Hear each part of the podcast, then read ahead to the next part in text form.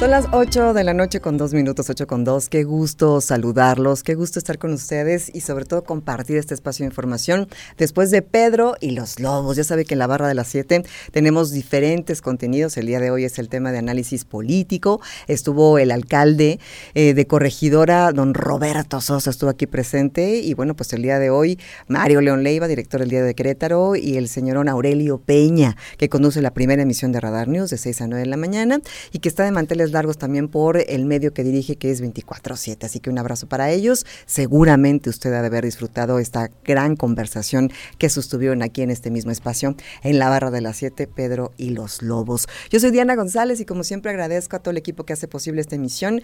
Allá en la trinchera de la información, el señor Omar Martis en los controles digitales, Mauricio González en la producción general y por supuesto David Castellanos en Radar TV.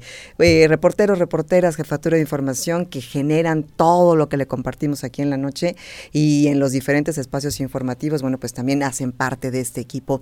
¿Cómo, cómo le va el martes, este martes 18 de octubre? ¿Cómo está transitando la ciudad? ¿Ya buscó ahí sus medias y sus, rutas alternas para poder trasladarse ahora que comience esta transición, esta segunda etapa para la reingeniería de 5 de febrero? Platíqueme si está tomando ahí algunas eh, medidas especiales en, en, particular y bueno, compártalo con nosotros. Tenemos diferentes medios para estar en contacto. El principal y el que tiene que tener ahí el número de favoritos es el WhatsApp 442-592-1075. Por ahí nos puede mandar sus mensajes, análisis, compartirnos alguna denuncia ciudadana que quiere que hagamos llegar a las autoridades conducentes o por supuesto también nos puede dejar eh, su reporte vial si es que se encuentra en algún punto neurálgico, complicado y quiere hacérselo saber al resto de la audiencia. Bueno, pues 442-592-1075. Es momento de irnos con el resumen de la información, así que pues adelante, venga.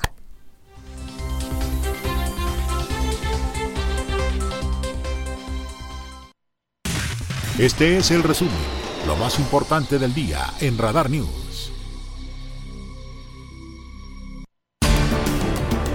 Pues se vienen para los tamales, para el ponche, para la capirotada, para disfrutar los festejos decembrinos. Los, eh, el primer ministro de Canadá, Justin Trudeau, y el presidente de los Estados Unidos, Joe Biden, estarán en territorio mexicano.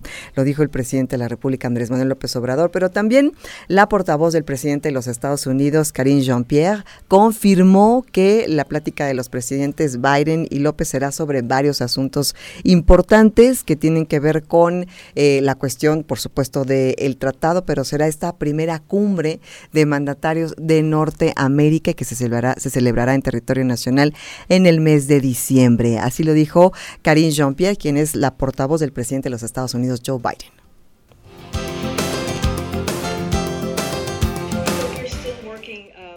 through plans for the next uh, North American Leaders Summit and have no travel announcement to make at this time.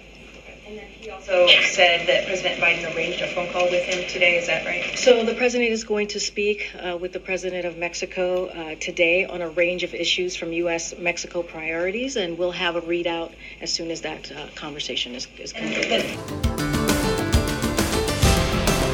Ahí habló de una conversación telefónica que iban a sostener o que sostuvieron el presidente de los Estados Unidos y el presidente de México, pero la portavoz dijo, bueno, pues cuando esté confirmada la visita del presidente de los Estados Unidos a México, por supuesto que se lo haremos saber.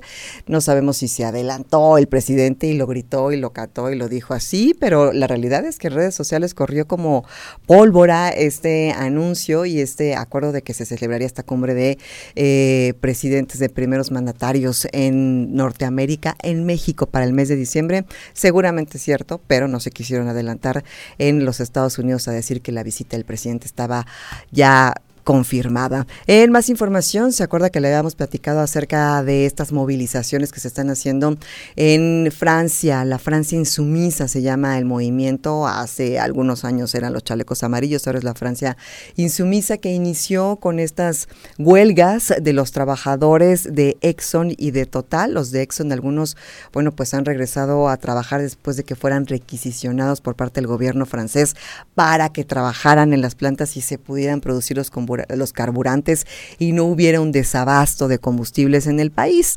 Bueno, pues eh, por su parte, Total también ya están llegando algunos acuerdos para que eh, haya un incremento salarial derivado de las grandes utilidades que han tenido estas empresas después de la pandemia. Y a esto se han sumado miles y miles de ciudadanos, más de 150 mil, a salir a las calles, a levantar la voz, a manifestarse por diversos temas. Primeramente, el encarecimiento de la vida. En segundo, la inflación de dos dígitos. En tercero, la cuestión del desabasto de los combustibles. Y también este cambio que quiere hacer el presidente Emmanuel Macron de mover eh, la edad de la jubilación eh, dos años. Esto podría ser inclusive a través de un artículo de la Constitución en donde no se necesita más que el decreto presidencial para que esto se lleve a cabo. Entonces, pues hay eh, inquietud, hay incertidumbre, pero sobre todo hay paros en los sistemas de transporte, en los sistemas de energía y bueno, pues también en eh, la ciudad a nivel general, en París particularmente, pero el movimiento está creciendo de manera vertiginosa en todo el país galo. Y por otra parte, quiero compartirle que apareció en eh, una tendencia en redes sociales en donde se habla que después de pues la baja popularidad que ha tenido en estas apenas eh, semanas que tiene la primera ministra de Reino Unido, Liz Truss, cómo ha caído pero de manera estrepitosa su popularidad después de algunas decisiones que ha tomado y sobre todo el discurso muy similar al de Margaret Thatcher. Bueno, pues ahora supuestamente si ella fuera eh, movida de su puesto, si ella renunciara a a, ser primera ministra de Reino Unido. Quien seguiría eh, en los Tories, pues sería nada más y nada menos que Boris Johnson. Entonces, aquí estamos jugando, ¿no? Eh, la verdad es que esa es una, realidad es un multiverso muy extraño, pero sí, efectivamente, pues podría ser él si es que en algún momento ella llega a ser removida de su puesto. Y por otra parte, bueno, pues apareció en redes sociales y se hizo tendencia eh, cuando el actor británico Daniel Craig, que recordemos interpretó majestuosamente a James Bond, bueno, pues eh, recibió una condecoración de manos de la princesa Ana, hermana del rey Carlos III. Hay que recordar la participación de Daniel Craig en aquellas Olimpiadas de Londres, en donde, bueno, pues eh, se hace toda esta, esta eh, eh, dramatización de la reina saltando de un helicóptero y bueno, pues llegando al palco real este para la inauguración de las Olimpiadas. Impresionante ese, pues ese eh, pedacito, digamos, de aventura donde ella se permite hacer varias cosas, pero bueno, pues ahora sí fue real, lo real, y recibe esta condecoración de manos de la princesa Ana, hermana del ahora rey Carlos III. Y las imágenes, bueno, pues dieron la vuelta al mundo, las imágenes del actor británico Daniel Craig recibiendo esta condecoración. Y para terminar ya con el tema British, el día de hoy, 18 de octubre, se cumplen 100 años de la BBC de Londres, de la BBC, esta cadena pública de radio y televisión y que ahora está también en las plataformas digitales y que temas muy interesantes al, principio, cuando inicia eh, sus, transmisiones de manera oficial, quienes reinaban en esa época, pues eran los periódicos. Y cuando la BBC quería eh, generar sus propios contenidos noticiosos, tenían una prohibición por parte de la prensa escrita y les decían que no podían generar ningún contenido, solamente podían leer lo que ya se había escrito por parte de los medios impresos. Eso obviamente muy al inicio, después se consolidó con un medio público accesible, incluyente y pues ahora fue prácticamente el medio oficial cuando se anunció el fallecimiento de la reina Isabel II. Entonces hoy 100 años de la BBC de Londres. Son las 8 de la noche con 11 minutos, 8 con 11. Eh, antes de irnos a la pausa comercial rápidamente le cuento de esta atleta iraní, Elnaz Rekabi. Ella se hizo viral hace un par de días por haber participado en una competencia eh, de escalada en Corea del Sur sin portar el... Eh, de el velo que normalmente tienen que portar todas las mujeres iraníes estén dentro o fuera del territorio. Y pues ella compitió sin el velo en ese momento se hizo tendencia por un acto de valentía después de lo que está sucediendo en Irán con las protestas con los más de 200 muertos después de que falleciera esta chica de 22 años que la detuviera la policía de la moral y que falleciera bajo custodia de la policía de la moral en Irán por haber eh, traído el, velo mal colocado. Bueno, pues estas protestas siguen, siguen todavía las movilizaciones en Irán.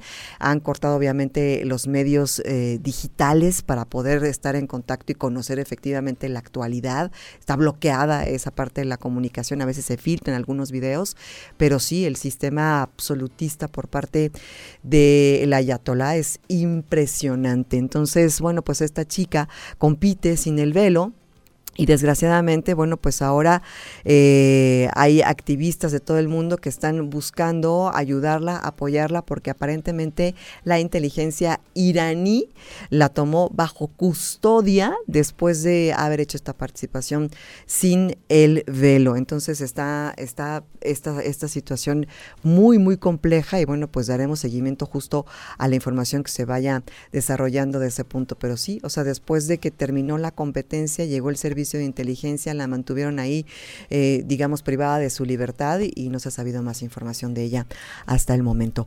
Son las 8 de la noche con 13 minutos, 8 con 13, dimos una vuelta ahorita a la información internacional. Vamos a regresar con el resumen de la información local y lo que se ha generado a nivel nacional en nuestro país. Soy Diana González, una breve pausa. Ya regresamos, es la tercera emisión de Radar News.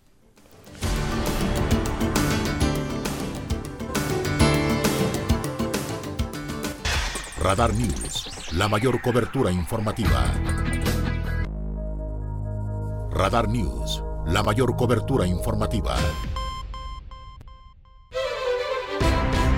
Estamos de regreso en la tercera emisión de Radar News cuando son las 8 de la noche con 17 minutos, 8 con 17.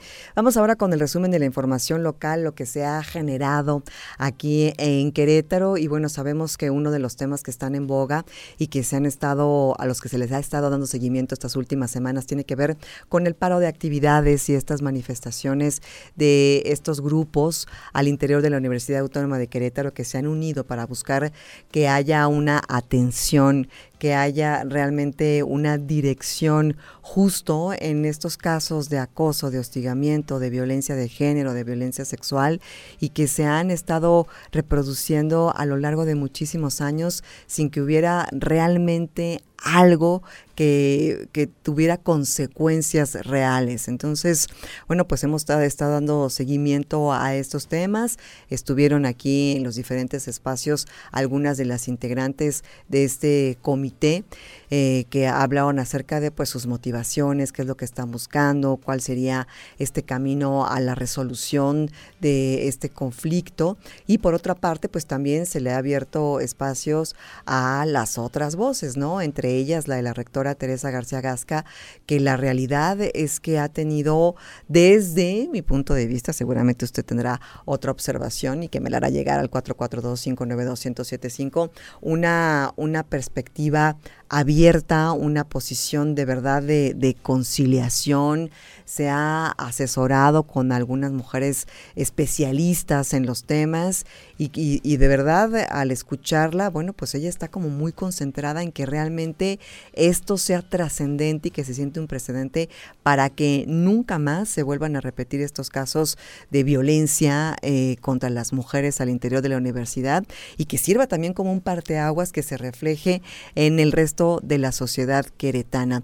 Esta mañana estuvo en conversación con mi compañero Aurelio Peña y hubo varios temas interesantes de los que se hablaron. Fue una entrevista bastante completa y bueno, pues eh, justo acerca de esta disposición que ella tiene al diálogo, a la conciliación, a la concertación de acuerdos. Escuchemos.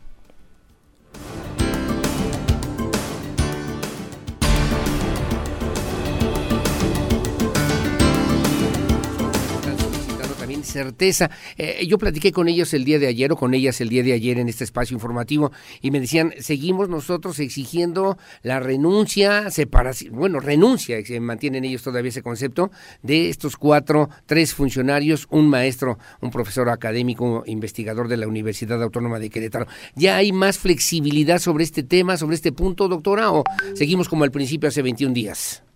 No, no. Lo que se comentó ayer es que eh, estas personas, estos cuatro docentes funcionarios, todos son docentes en realidad también, eh, están en la disposición de pedir licencia para poder permitir que se haga la investigación que las y los estudiantes están solicitando con respecto a, estos a los puntos que en particular ponen sobre la mesa. Pero lo que también les decimos a, a las y los estudiantes es que primero se tiene que presentar la eh, queja, la evidencia de lo que se está mencionando. No, no puede ser simplemente como una eh, opinión general, ¿no? Por muy general que sea, se tiene que presentar y entonces se hace una investigación al respecto y también comentamos que, bueno, eventualmente se dará un resultado que estará, será acorde a lo que se está comentando para aquellas faltas que sí se que, que, sí resulten ser. Es correcto. Eh,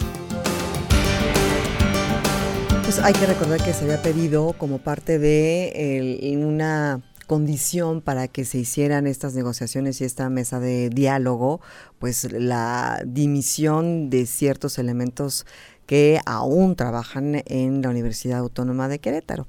Y bueno, al respecto es el comentario de la rectora. Y por otra parte, eh, acerca de la inquietud que tienen algunos padres de familia, maestros, de que se pudiera perder el, semestre, bueno, pues evidentemente en un paro de actividades, en una manifestación de este tipo, una manifestación estudiantil, pues obviamente uno de los riesgos justos es que se pierdan las clases, ¿no? Y todas las actividades alrededor de la universidad. Escuchemos. es parte de lo que podremos discutir. Eh, sí se habló también ayer de esto, se habló justamente pues de que no se trata de una amenaza, es, en realidad estamos informando también a un sector de la comunidad que está, está muy preocupada por este aspecto. Y las salidas, las alternativas que nosotros estamos viendo para que esto, para que no se pierda el semestre. Se, explicó ayer esta situación y eh, eh, es, de los, es de los primeros puntos que tendríamos que poner sobre la mesa con las y los estudiantes para poder llegar a acuerdos y no detener el semestre, darle la, salida, la mejor salida posible en estos momentos y que todo siga adelante, sobre todo por aquellas de aquellos estudiantes que están en sus últimos semestres o que están en posgrado y que el tiempo corre en contra de ellos y necesitamos darles desde luego una respuesta. Una ya dijo justo hoy eh, la universidad que no van a realizar las clases a distancia, que no serán de manera virtual, eh, algo que se había como puesto en la mesa que podría ser una opción. Y por otra parte, para cerrar este resumen de lo que se habló en la mañana, acerca de lo que se ha dicho en diferentes eh, medios, acerca de que podría haber otros intereses ocultos en esta manifestación estudiantil, en este paro de actividades que podrían desvirtuar de alguna forma el movimiento al respecto de esto. Esto fue lo que dijo la rectora Teresa García Gasca. Sí, sí, hay algunos, eh, algunos intereses políticos de, diversas, eh, de diversos actores que hemos estado eh, rechazando. Y bueno, pues decir simplemente que el viernes, por ejemplo, en la rueda de prensa que vimos, sufrimos un ataque cibernético de más de 3.000 troles que, que afectaron el sentido de la, de la percepción general, digamos, de este, de este evento y que estos ataques cibernéticos pues no son más que estas intromisiones políticas porque porque son son digo porque tiene cuesta mucho dinero hacer este tipo de cosas ¿no? ¿no? es un tema de estudiantes ahora intromisiones políticas como de qué partidos como de quién o de quiénes doctora a nombres de alguien que pudiera ser responsable de esta situación que afecta de alguna manera a la universidad doctora no tenemos, no tengo como tal la evidencia concreta, entonces por eso no, no, no menciono nombres, pero no es nada más un solo partido político o persona, personajes de un solo partido político, hay intereses diversos y en ese sentido pues estamos haciendo el llamado de que se respete este movimiento. Las 8 de la noche con 24 minutos, 8 con 24, ahí lo que decía la rectora en conversación con mi compañero y amigo Aurelio Peña, muy tempranito hoy en la mañana en la primera emisión de Radar News. Y sí, justo, ¿no? Tener este diálogo. Eh, hoy íbamos a platicar con las chicas de los colectivos, esta comisión que ha estado visitando diferentes medios, pero dice que todavía no se terminan las negociaciones. Entonces esperemos que mañana podamos ya tener acceso a cuál fue la resolución justo después de estos días de estar trabajando en el diálogo, en la conciliación, en la concertación de puntos. Entonces todavía estamos como a la espera de ver qué es lo que sucede después de esta, pues este acercamiento entre la rectora Teresa García Gasque, justo pues las peticiones que tienen esto, esta suma de, colectivos, de colectivas y que esta comisión, bueno, representa. En más información, eh, te comparto acerca de lo que de lo que dice la magistrada presidente Mariela Ponce Villa acerca de las obras para la nueva sede del Poder Judicial en el estado de Querétaro. Ya iniciaron y bueno, pues se ubicará frente al centro cívico. La nota a detalle con mi compañera Andrea Martínez.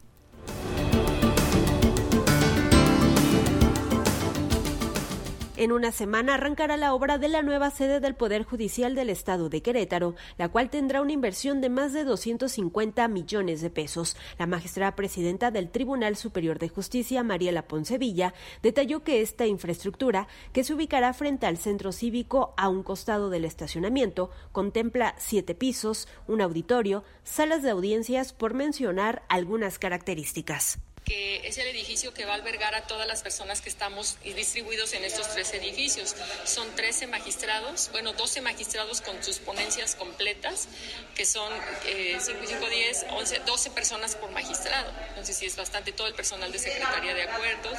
Y vamos a tener ahí las, las salas de audiencias, eh, las salas en donde van a sesionar los plenos, que ahora ya son públicas o van a ser públicas, un pequeño auditorio y la sala de audiencias. Entonces sí es un edificio grande. Poncevilla indicó que de acuerdo con información de la Secretaría de Desarrollo Urbano y Obras Públicas, la obra tendrá una duración aproximada de 10 meses. Por ello estimó que a finales del 2023 ya esté lista la nueva sede del Poder Judicial, que tendrá una capacidad para albergar a 250 personas, entre magistrados, proyectistas, secretarios y actuarios, que laboran actualmente en los tres edificios que tiene el tribunal, alrededor de Plaza de Armas en el centro histórico de la ciudad. Para Grupo Radar, Andrea Martínez. Muchísimas gracias, gracias Andrea por esta información. Oigan, y muy interesante, muy interesante lo que se aprobó en Cabildo la semana pasada en cuestión de este reglamento para las empresas que dan el servicio de ballet parking.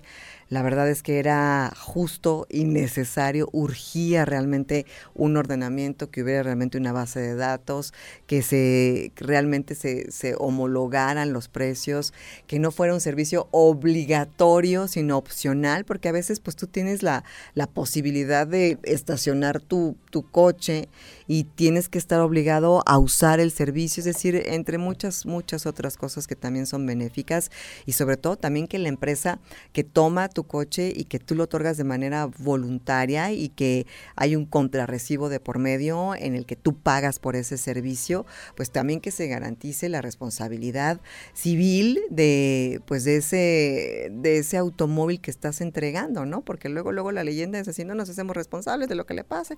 Entonces yo creo que creo que hacía muchísima falta ese ordenamiento. Habrá que, habrá que ver cómo se incorpora. Eh, eh, ya que esté eh, publicado el reglamento y justo, bueno, pues las multas, las sanciones y la obligatoriedad también para las empresas al momento de renovar sus licencias, de que justo cumplan con esta parte y también la cuestión pues de los estacionamientos, ¿no? Que, que realmente provean esa posibilidad, que no te cobren, porque hay unos donde sí te cobran y no respetan la gratuidad de dos horas. Es decir, creo que creo que hacía falta entrarle a este tema que no es fácil, bueno, pero pues ya se sesionó en Cabildo la semana pasada. Se platicó con, eh, con primeramente con Rogelio Garfias, él es el presidente de la Asociación de Bares y Discotecas, acerca de cómo se socializó este, se socializó este tema de los uh, ballet parking y el reglamento. Y este fue, esto fue lo que dijo mi compañero Iván González, tiene la nota.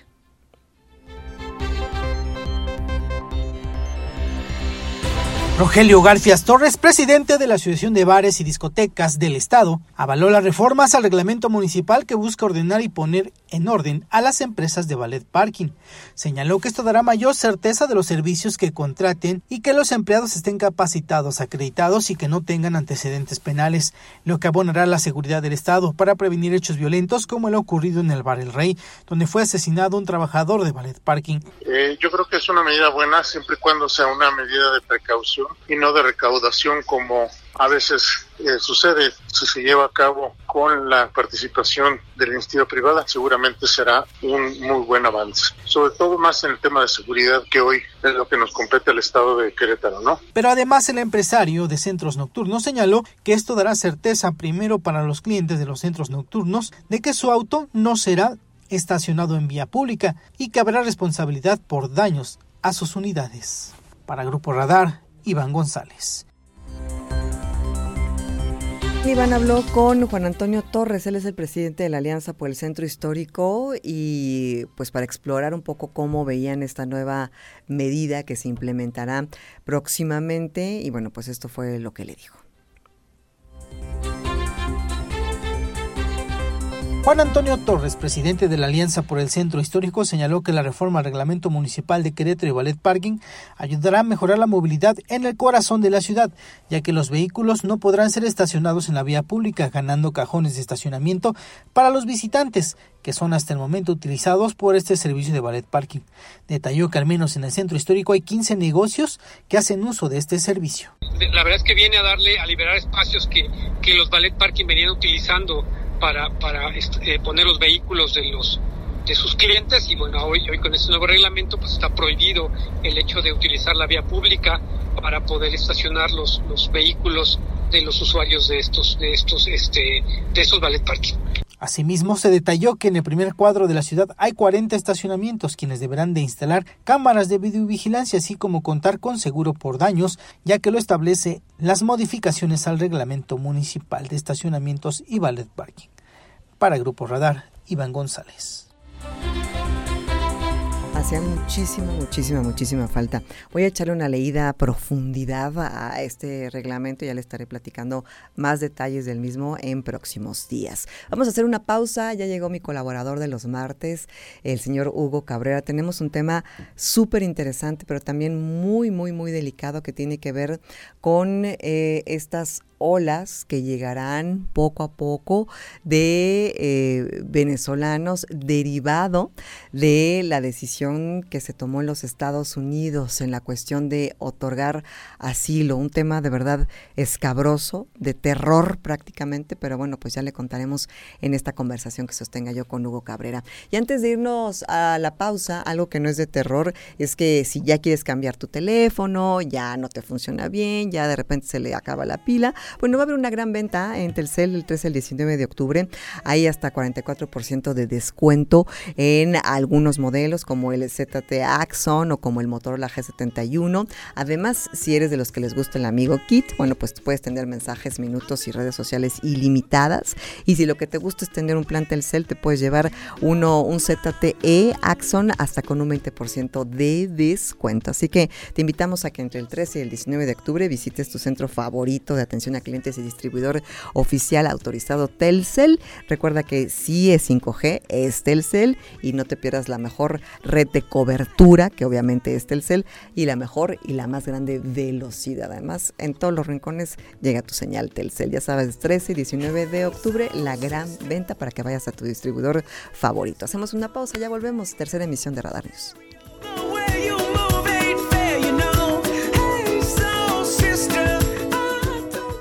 Radar News. Cobertura total desde el lugar de la noticia. Lo ves. Radar TV, Canal 71, la tele de Querétaro. Lo escuchas.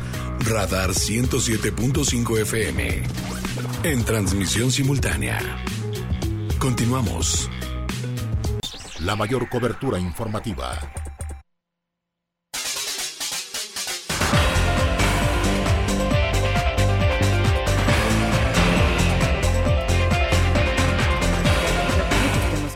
sobre todo el tema de la migración, porque es un especialista, ha tomado el tema en manos y además no nada más para una cuestión ideológica, sino activa, proactiva en esta agenda migrante. ¿Cómo estás, Hugo? Buenas noches. Bien, bien, eh, querida Diana, muy buenas noches, muy buenas noches a todo el auditorio, como siempre.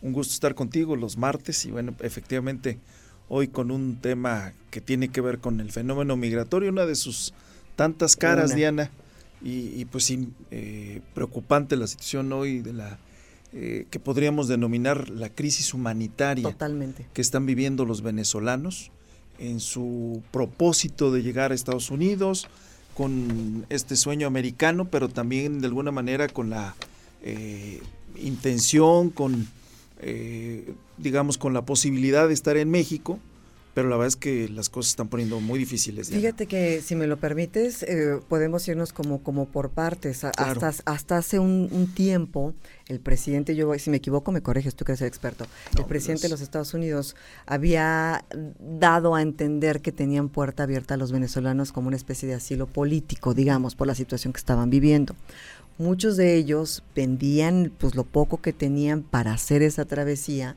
Ah, eh, obviamente, bueno, pues muchos peligros en el camino, pero atravesar territorio mexicano, llegar a Estados Unidos y pedir este, este asilo, digamos, ¿no? Al gobierno de los Estados Unidos. Ahora cambian las reglas y entonces tienen que irse al, al, al país, eh, digamos, de espera. Hay un término especialmente, se me olvidó, que es México, en donde tienen que ver. país le llaman. Sin embargo, hay muchos, tercer país, gracias. Sin embargo, hay, hay, hay muchas letras pequeñas y que, y que seguramente tú nos aclararás. Entre ellas, depende cómo entres al territorio, es si tienes derecho o no a poder este, tramitar ese permiso. Es decir, como que cambiaron las reglas del juego y a mucha gente pues la dejaron ahora sí que varada en un país en el que no querían estar, ¿no? Es correcto, tienes muy, muy clara la, radiografía, efectivamente, el gobierno norteamericano, yo creo que ahí sí, tú decías hace un momento cuando hacías la introducción sobre tu servidor, eh, más allá de los temas ideológicos, me queda claro que Biden, en ese afán reeleccionista, eh, quiso quedar bien el gobierno de Estados Unidos, eh, porque recordemos, estimada Diana, que la comunidad venezolana en Estados Unidos ya es la segunda latinoamericana, después de México. ¿eh? Entonces, por supuesto que él lo está viendo con un propósito electoral. Abrió las puertas y le tomaron la palabra. Nada más que ya a partir del 12 de octubre dijeron, espérame tantito, nada más hay para 25 mil personas. Entonces, 25 mil que son insuficientes y quisieron darle un trato parecido a, los ucranianos, que ahí de entrada fueron 100 mil, 100 mil visas eh, denominadas humanitarias. Eh, los ucranianos están en otro contexto, vienen de una guerra, no tienen una situación patrimonial tan complicada como los venezolanos. Primer requisito a lo que te refieres, sí te vamos a dar asilo, pero siempre y cuando hayas entrado con pasaporte. Un pasaporte en Venezuela te cuesta alrededor de 25 mil dólares cuando tienen un sueldo mensual en Venezuela aproximadamente de 5 mil dólares al mes. Exacto. Entonces, eso te implica aproximadamente cinco meses sin gastar en otra cosa para un pasaporte. Un pasaporte que además te tarda más de un año, dos años para que te lo entreguen. Si te lo dan. Si es que te lo dan. Porque hay un criterio político también. Si, si eres enemigo del régimen, no te lo van a dar y si eres amigo del régimen, pues para qué te sales, ¿no? Entonces, es una situación verdaderamente caótica. Eh, en enero de este año, también nuestro país, que siendo francos y más allá del tema ideológico, efectivamente, hay una, digamos, una, eh, pues, eh, comulgan con el mismo credo ideológico el gobierno de Venezuela y el gobierno de México. Y entonces el gobierno mexicano puso también un, requisito. No sé si eso nuestro auditorio lo sabe, pero se les pide visa a los venezolanos que entran a México. Y para que tengas derecho a esa visa, o sea, que acredites para ingresar a México, tienes que haber entrado por aire. Exacto. En avión. Exacto, sí. Y además tienes que tener, acreditar un ingreso que está por encima de las condiciones de los venezolanos ingresos y un patrimonio cuando hoy lo que carecen es de eso. Exacto. Entonces, eh, está eh, México en este momento, nuestro país está teniendo una situación muy complicada, muy retadora, porque por un lado, los venezolanos siguen eh, llevando a cabo estas peregrinaciones, estos éxodos, estos marchas hacia México, hacia Estados Unidos, y la deportación de Estados Unidos con la mano en la cintura, en ese que ya hemos platicado, e, ese, esa política denominada Título 42, que fue implementada por Donald Trump para eh, expulsar, deportar, con nada más, es, es, una, es un juicio sumarísimo, no hay posibilidad de que digas que no, nada más con el asunto de, del COVID, cuando el COVID ya ahorita realmente no es, llegó para quedarse, pero no es una amenaza sanitaria como lo fue hace un año, dos años. Y sigue el gobierno de Estados Unidos con el famoso título 42, mandando a los venezolanos a México. Ahorita eh, te puedo decir que los hay cinco puntos de la frontera, desde Tijuana hasta Matamoros, en donde están deportando. Entonces, es decir, eh, tenemos en este momento en nuestro país venezolanos por el norte y por el, sur. Vamos a hacer una pausa, si me lo permites, y regresamos para ver esas implicaciones justo para nuestro país. Regresamos, la tercera emisión de Radar News.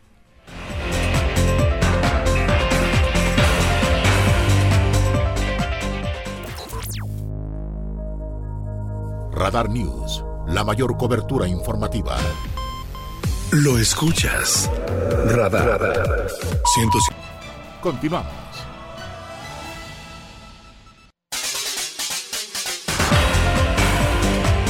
Querido Hugo Cabrera, estamos hablando acerca del tema de migración en el cual eres experto y además, bueno, pues eh, llevas la cabeza de agenda migrante aquí en Querétaro y han hecho un extraordinario trabajo, ya hablaremos de, lo que están haciendo, pero en cuanto a las implicaciones de México, particularmente de este éxodo de, sur a norte de, venezolanos y de norte al interior de venezolanos.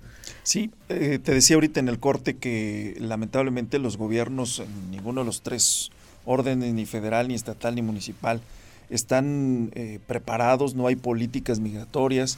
Eh, lo que se está haciendo, en, particularmente en Tijuana, en Ciudad Juárez, a propósito de agenda migrante, pues es coadyuvar con, con los patronatos de, de, lugares, como el caso aquí en Querétaro que tenemos el CAMI o Toribio Romo, este tipo de albergues temporales, pero están siendo insuficientes, Diana, sinceramente, porque eh, tan solo se tiene un estimado que en, de enero a la fecha han atravesado nuestro país 150 mil venezolanos.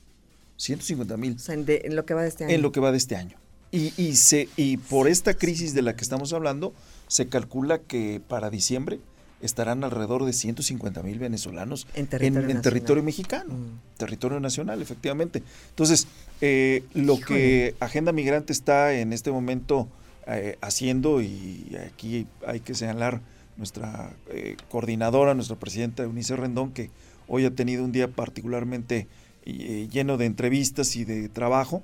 Además, me decía ayer estuvo en la frontera, ha estado hoy en la central de autobuses del norte, eh, haciendo una labor humanitaria de llevando víveres, están haciendo una colecta en la Ciudad de México para poder eh, llevar algo de comida para los venezolanos, porque además, fíjate, me, platicaba la historia que algunos de los que vienen eh, ingresando por tierra se acercan camionetas a, a decirles, los llevamos, se acercan, se suben para caminar más rápido unos kilómetros, familias, algunos grupos de mujeres, de hombres, y, particularmente ha habido casos de violación a, mujeres.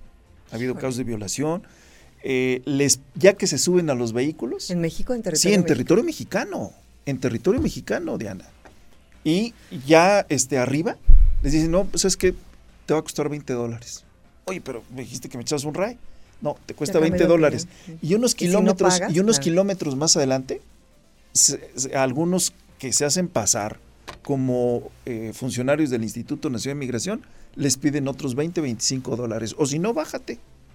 Y además, con la situación de esta violencia eh, también de carácter sexual, particularmente a las mujeres. Oye, y nos quejamos de lo que hace la partida fronteriza con nuestros connacionales eh, que llegan a territorio nacional y nos comportamos exactamente lo, lo tocas acertadamente porque eh, nosotros nos quejamos de cómo tratan a los mexicanos, nos rasgamos las vestiduras por la xenofobia, lo que ahorita platicábamos del gobernador de Texas como un ejemplo, como lo fue Donald Trump y muchos personajes en Estados Unidos.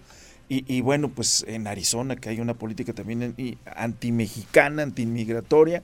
Y en México es una situación muy complicada. No sé si alguna vez te comenté a propósito de esto, de un amigo que ha tenido la oportunidad de estar mucho en Centroamérica y, me platicaba que comunicadores en Guatemala, especialmente en Guatemala, eh, hacían hincapié a través de, sus espacios informativos a las mujeres que tomaran la, pastilla México. Que decían, a ver, ustedes que se van a ir en estas caravanas a México, mujeres tomen la, la pastilla México, que no era otra cosa que la pastilla abortiva. Porque si no es la delincuencia organizada, son algunos malos policías de distintas corporaciones los que terminaban violentando a las mujeres guatemaltecas. Entonces esto es muy lamentable y lo que está viviendo, insisto, Venezuela, que también aquí es una llamada de atención para muchos que eh, consideran que es el camino adecuado el régimen de, Nicolás Maduro y este modelo eh, político, económico, populista pues eh, no es casual de que los venezolanos quieran correr de Venezuela. Si la situación fuera distinta, eh, fuera muy buena, pues no tendrían por qué ir. Y, curiosamente van hacia el antagonismo que representa a los Estados Unidos. ¿no? Entonces, me parece que eh, es una llamada de atención. Por supuesto que ahorita este tema tendrá que resolverlo México, Estados Unidos y Venezuela no perdamos de vista que también México ha aceptado condiciones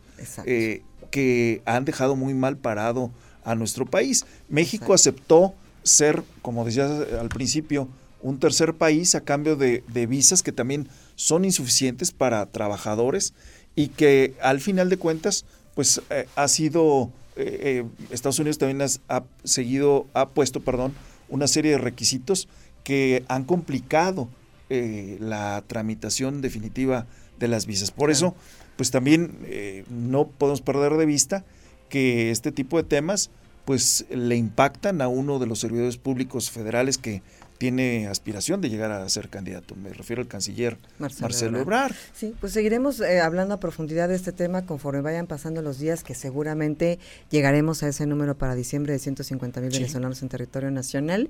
Y bueno, pues seguirlo muy de cerca, que no nada más hay que fijarnos en el tema de la migración cuando son remesas, que tanto celebra el presidente, sino también en estos casos de crisis humanitarias que suceden en ambas fronteras del territorio nacional. Hugo, ¿dónde te encuentran? ¿Cómo te siguen? ¿Cómo, Como Hugo Cabrera en Facebook, como arroba Hugo Cabrera R en Twitter y como José Hugo Cabrera en Instagram. Ok, qué gusto verte no, gracias igualmente y estaremos muy atentos. La idea es eh, hacer algunas acciones en conjunto con los capítulos de los estados de agenda migrante. Eh, nosotros ahorita estamos muy atentos a lo que pueda darse en nuestro estado. Finalmente lo hemos dicho, es uno de los cuatro puntos de, que atraviesan los migrantes pero eh, eh, estaremos eh, muy atentos y desde esta trinchera de la sociedad civil atentos a que no se cometan sobre todo violaciones a los derechos, humanos. Muchísimas gracias. No, al contrario, gracias. Controles técnicos Omar Martis, Mauricio González en la producción, David Castellanos en Radar TV. Yo soy Diana González, muy buenas noches, que llegue con bien a casa y mañana regreso en punto de las 8 de la noche.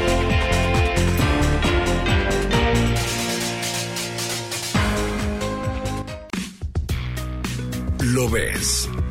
Radar TV, Canal 71, la tele de Querétaro. Lo escuchas. Radar 107.5 FM. En transmisión simultánea. Continuamos.